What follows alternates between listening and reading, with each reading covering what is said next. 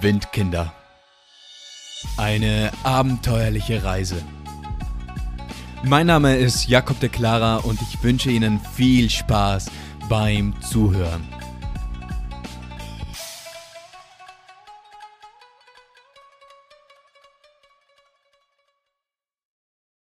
Autostopp.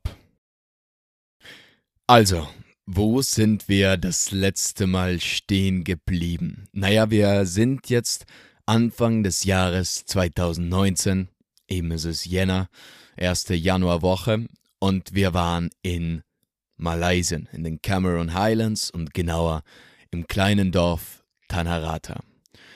Und wir wollten jetzt eben nach diesen paar Tagen, die was wir da verbrachten, zurück weiter in den Süden, Richtung Kuala Lumpur, aber wir wollten eben nicht einen Bus nehmen oder sonstiges. Nein, wir wollten es mit Autostopp versuchen. Das haben wir dann ja auch gemacht. Es hat einer angehalten in Malaysia. Und er meinte, ja, er nimmt uns mit.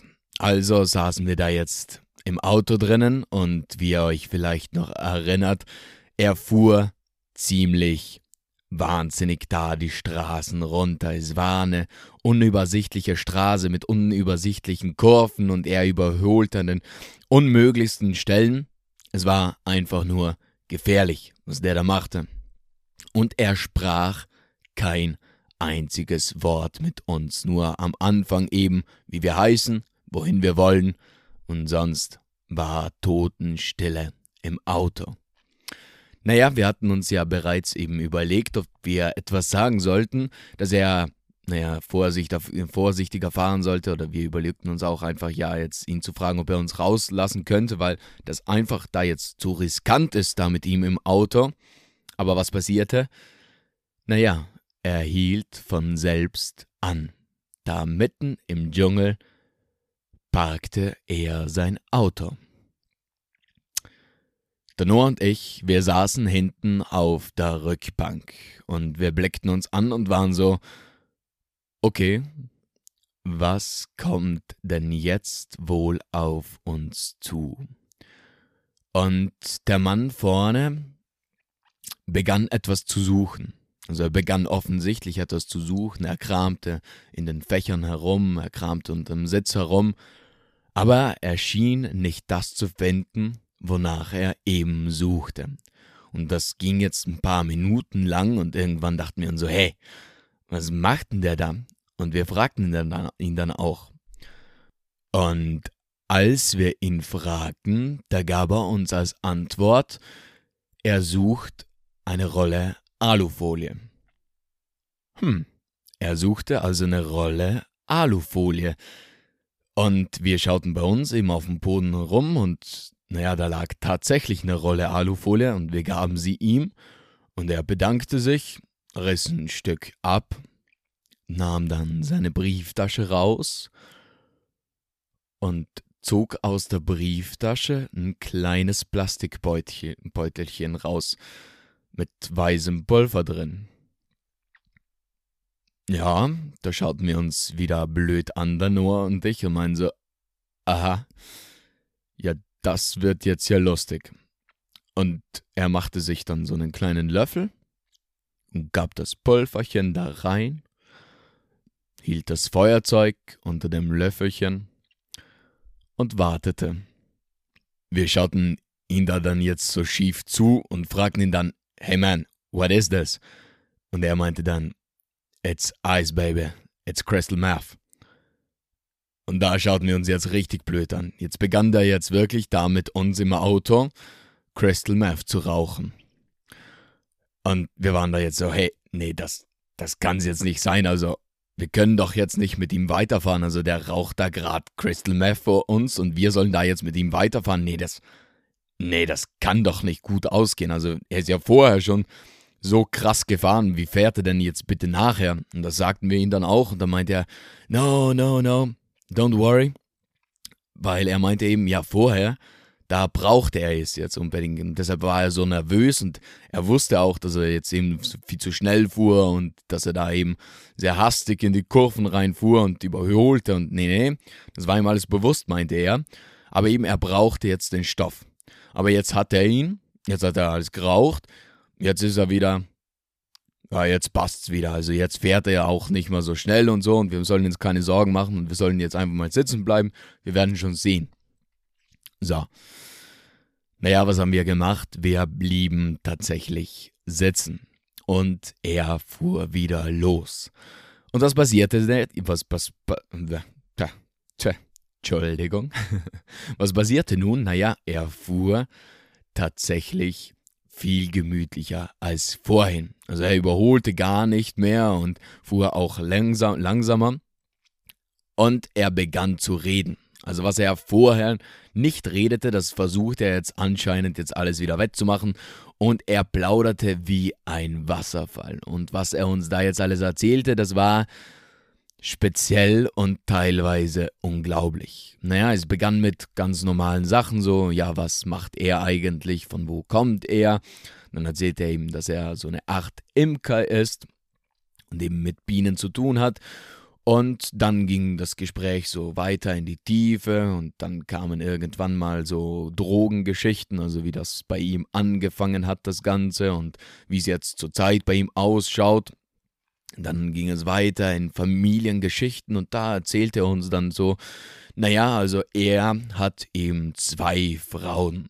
So, eine Frau, die ist 40 und mit der ist er jetzt schon ja, über 20 Jahre, beinahe eben jetzt schon verheiratet. Und die andere Frau, die ist 23. Und warum hat er zwei Frauen? Naja, die 40-Jährige, die kann ihm keine Kinder geben. Und deshalb ist er jetzt auch noch mit einer zweiten zusammen. Und da meint er so, so ganz nebenbei, so, ja, ah, das ist schon ein tolles Gefühl, so. Wenn man dann neben so einer 23-Jährigen in der Früh aufwacht, ja, es ist schon was Tolles, ja, ja. Und er so, ja, ja. Schön, schön, ja, ja. Und eben er erzählte da jetzt aus dem Nähkästchen und plauderte aus seinem Leben. Und die Geschichten, die wurden skurriler und skurriler. Also dann kamen so Geschichten eben so über seine Mutter und über die Präsenz vom Geist seiner Mutter.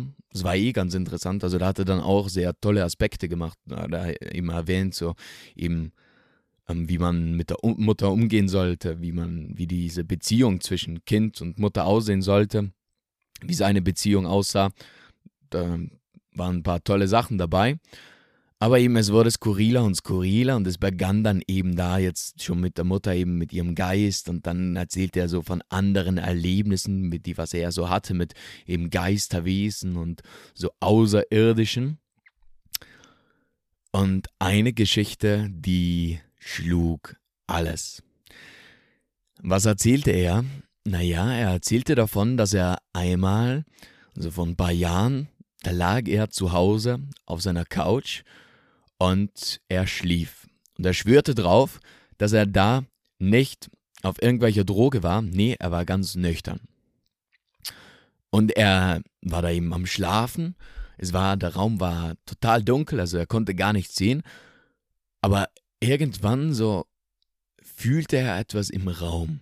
Also so eine Präsenz. Und er wachte dann auf und spürte das irgendwie stärker, dass da jetzt eine Kraft in diesem Raum drin ist, dass da eine Präsenz in diesem Raum drin ist. Und so instinktiv griff er so nach hinten, hinter seinen Kopf, und er erfasste etwas mit seiner Hand.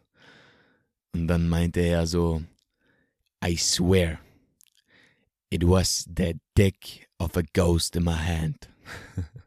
Also er meinte da jetzt wirklich, naja, er schwört drauf, dass er da zurückgegriffen hatte und er hatte den Schwanz, also darf man das sagen, also den Penis von einem Geist in seiner Hand.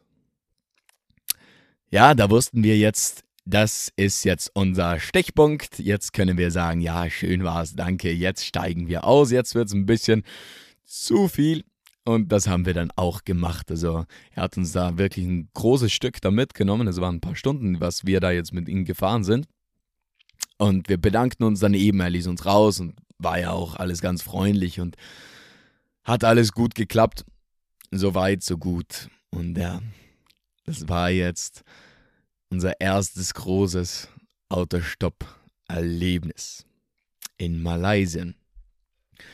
Aber wie ging es jetzt weiter? Naja, wir standen da jetzt am Straßenrand. Es war wieder mal brütend heiß. Also man kommt da jetzt so von einem Tal raus, von, von einem etwas höher gelegenen Tal, wo es kühl war, eben wo, ich habe es glaube ich eh schon gesagt, da musste man eben dann wieder lange Hosen mal anziehen, ein Pullover war auch angebracht.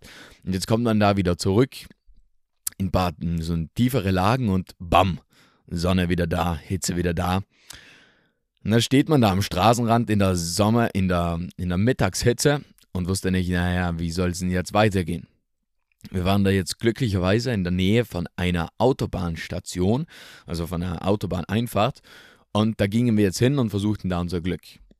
Und es klappte dann tatsächlich auch. Also da habe ich in meinem Reisetagebuch aufgeschrieben, naja, wir warteten 20 Minuten, dann hielt ein Auto und nahm uns mit. Aber das Auto, das nahm uns nicht sehr weit mit. Nein, es nahm uns gerade mal bis zur ersten Raststätte auf der Autobahn mit. Das waren jetzt ein paar Minuten und jetzt standen wir da auf der Autobahn. So, bei einer Rast Raststätte, ein kleines Café, ein Stück Wiese, ein kleiner Parkplatz. Wir waren so, ah, ja, schön, schauen. Hoffen wir mal, dass uns da jetzt jemand mitnimmt. Wäre jetzt unangenehm, da jetzt zu bleiben für längere Zeit. Und naja, wieder raus unser Schild eben Richtung Kuala Lumpur.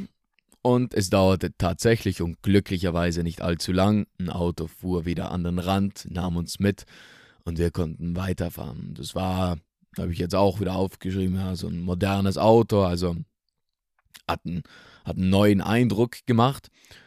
Und da waren zwei Männer drin, eben auch zwei Malaysier. Und die waren richtig freundlich. Also sie, wir plauderten ihm über unsere Reise und sie erzählten uns so einiges ihm über Malaysia selbst. Und sie meinten dann auch, so, also wir sagten ihnen eben, ja, wir möchten gerne wieder Richtung Kuala Lumpur. Und da meinten sie zu uns, nee, also sie würden uns jetzt was anderes empfehlen. Nämlich eine kleine Insel, die was in der Nähe von Kuala Lumpur liegt.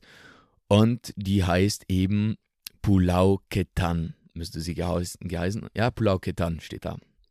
So.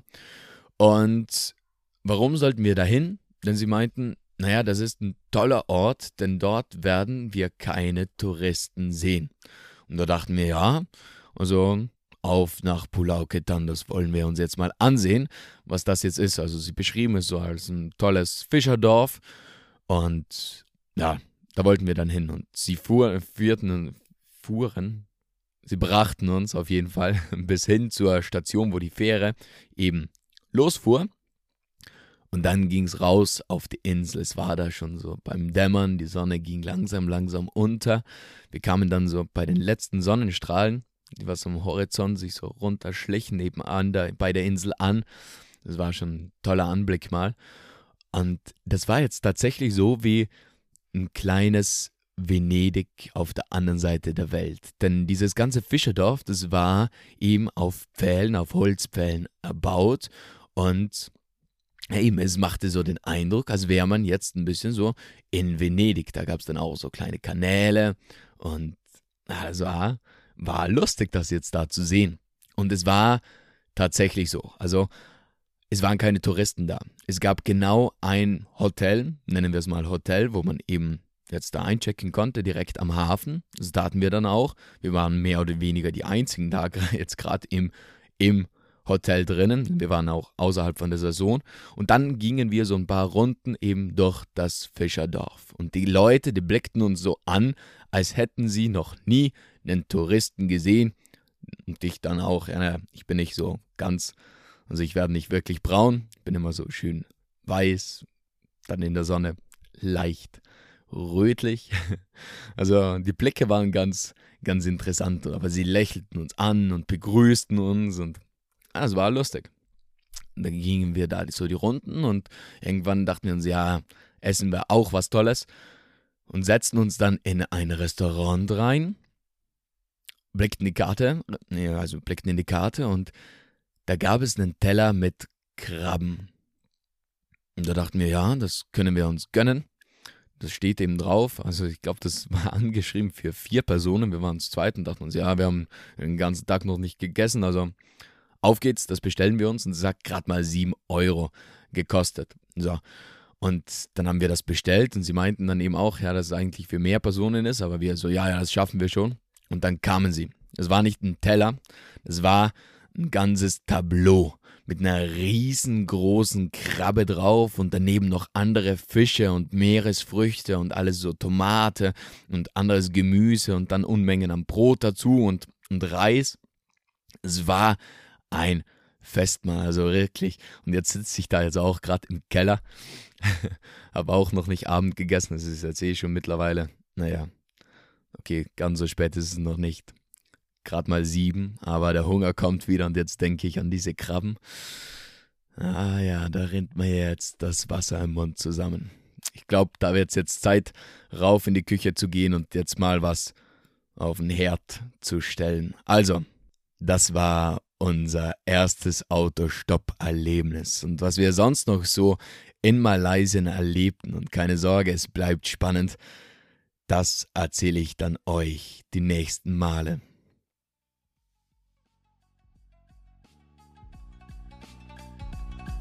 Das war die heutige Folge von Windkinder. Eine abenteuerliche Reise. Hat dir diese Folge gefallen und bist du nun gespannt, was wir sonst noch erleben, dann bleib dran. Also, bis zum nächsten Mal und tschüss.